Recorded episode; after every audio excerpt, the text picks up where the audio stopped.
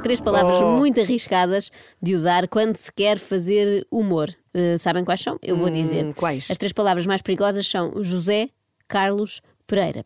Porque já tudo foi dito sobre ele, na verdade. Um humorista a falar de Zé Carlos Pereira em 2019 é mais ou menos como um cozinheiro a usar ingredientes com bolor, não é? Já está fora de prazo. Eish. A não ser que haja alguma novidade na vida de Zé Carlos Pereira que justifique, não é? E aí passa a ser válido falar. E de facto houve. Se bem se lembram, Zé Carlos Pereira deixou a representação em particular e o showbiz em geral para terminar o seu curso de medicina que tinha começado em 1939, se não estou em erro. Mil, não, enganas-te, é 1839. ah, ok, tens razão, tens razão. Sim. Veio contrariar assim aquele ditado que diz que burro velho não aprende línguas. Línguas talvez não, mas anatomia 2 e biologia celular aprende, pelos vistos. Estou a brincar. Até porque o Zé Carlos Pereira não é velho nenhum, é até bastante mais novo que a Ana Galvão. Claro, Tem menos de na 3 ou Berlinda. 4 anos.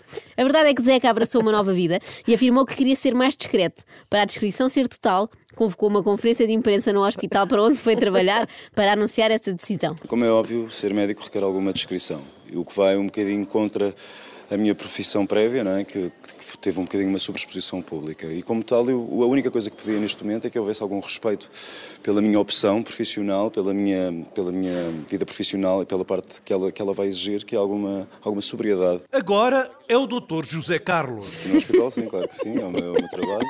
José Carlos Pereira chegou ao centro hospitalar do Médio Tejo no início do mês. Neste momento, a minha decisão é ser médico, eu estudei para isso, terminei o meu curso. É o melhor momento aquele, não é? Agora, Agora é o doutor José Carlos. Carlos. Mas é Carlos Pereira diz que estudou para isso, eh, mas parece que não estudou assim tanto. Ficámos ontem a saber que Zé Carlos teve apenas 30% no exame da especialidade. A sério? Exame esse que eh, já foi feito o ano passado. E porquê é que só soubemos disto agora? Porque o doutor José Carlos, sim, o mesmo que pedia descrição, deu uma entrevista à revista VIP, que é como se sabe uma publicação da especialidade. Há a prestigiada Lancet, o fidedigno British Medical Journal e depois há a VIP. Todos os médicos dão entrevistas lá. Aliás, todo o percurso académico de Zé Carlos Pereira tem estado envolto em alguma polémica, umas mais parvas do que outras. A primeira foi logo esta. Não se livrou de uma polémica, Zita, porque ele, a foto que utilizou para dizer Ah, é que já era médico, o que é Tirou que, de uma- olha, foi aqui. O que é que ele fez? O Dizem rapaz não tinha conseguido tirar. Dizem que tirou. Não e eu- tinha conseguido tirar foto com a bata. Sim. Pronto, então arranjou ali uma maneira. Pôs a cara dele com a bata do outro. do outro. E então? Portanto, quando quis anunciar ao mundo que já era médico, foi ao Photoshop colar a sua cabecinha num corpo com bata de médico. O pior é que eu acho que é ao contrário. O Zeca tem corpo de médico, sim senhor, um médico bastante apessoado até, mas falta-lhe a cabeça. E nem negue isto só porque teve 33% no tal exame de acesso à especialidade. Pode acontecer. Até há gente que tem menos do que isso no exame de código, que é aquela parte de decorar as medidas dos caminhões, parecendo que não é, é quase tão difícil como saber o que é o esternocleido ou o mastoideu. Mas a falta de cabeça faz-se notar nas justificações que dá para o mau resultado. É mais isso. É que as próprias justificações merecem negativa. O Dr. José Carlos disse à TV Guia, outra revista científica, Sim, sim. que só foi ao exame para ver como era e que nem estudou, porque tinha feito uma novela há pouco tempo. Nós em miúdos fazemos muito isto, não é? Quando perdemos algum jogo, ah, eu nem queria ganhar, fiz de propósito. Eu disse ainda, eh, ele disse ainda, não eu, que ao chumbar no exame e não tendo direito a escolher uma especialidade, se tornou num médico indiferenciado, que é o mesmo que clínica geral, um sonho que sempre teve. Não é bem, Zeca, na verdade não é. Clínica geral também é uma especialidade. Isto de dizer que sempre sonhou é uma forma de ver o copo meio cheio, não é? Eu sempre quis ser um médico indiferenciado. Nunca sonhei ser um fabuloso cirurgião ou um pediatra de renome. Já em pequenino, quando me perguntavam o que queria ser, eu respondia primeiro ator do Anjo Selvagem e depois médico, mas dos indiferenciados, que é para não ter muitas solicitações para colóquios e assim. Mas espera aí, pa- para só um pouco Sim. e diz-nos se ele é ou não é médico.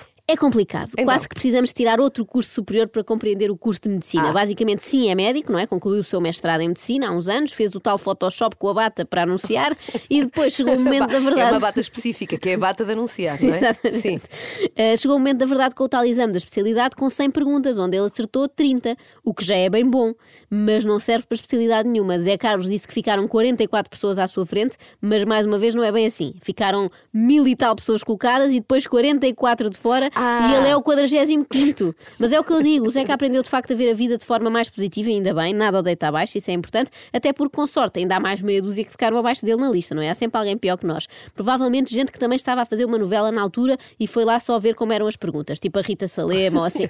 só por curiosidade. Mas porquê, Rita Salema? Porque querer saber como era o exame, eu até fiquei com, com curiosidade também. Sim. Mas talvez esta seja a altura ideal para o Zé Carlos Pereira exercer medicina em Portugal, que isto está bom para os indiferenciados. Uma reportagem lendo os parece dá conta que nos hospitais portugueses Zeca pode ser feliz. Não reparem, na urgência de obstetrícia do São Francisco Xavier, em Lisboa, só há três especialistas, dois obstetras e um interno ou um médico indiferenciado. Cá está. Pois. No centro hospitalar do litoral alentejano já afixam papéis nas urgências a dizer que o chefe de serviço não se responsabiliza pelo que possa ocorrer. E segundo um especialista do Amador a Sintra, recorrer a prestadores de serviços indiferenciados para ter mais batas brancas nas urgências pode ter efeitos irreversíveis. Conta ele que a formação de alguns colegas é muito fraca e morrem pessoas. Ainda há pouco tempo, uma senhora foi medicada na urgência com paracetamol e um dia depois entrou no bloco com uma isquemia intestinal e acabou por morrer. Há uma coisa que é boa: se algum paciente por azar falecer, esperemos que não, claro, Zeca sabe chorar porque aprendeu nas novelas.